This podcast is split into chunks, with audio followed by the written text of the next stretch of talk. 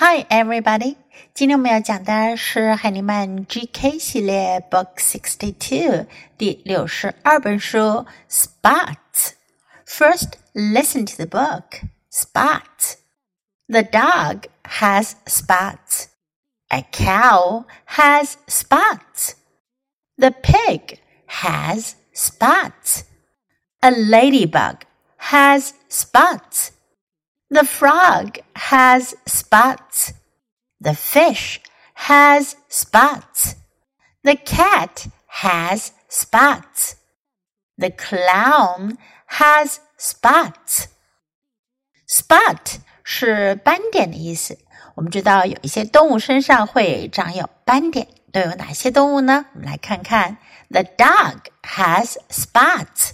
狗有斑点。 并不是所有的狗哦，是这种叫做斑点狗的，它会有 spots。A cow has spots。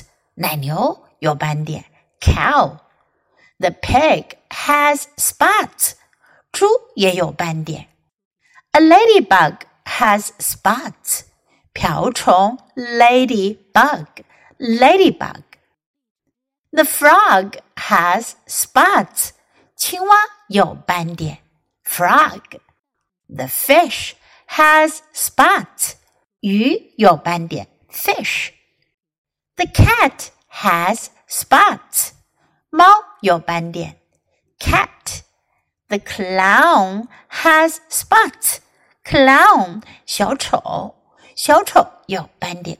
这本书讲的主要就是 spot 这个词和一些会有斑点的动物。或者是人身上穿的衣服带有斑点，也可以说谁谁谁 has spots。Okay, now read the book together.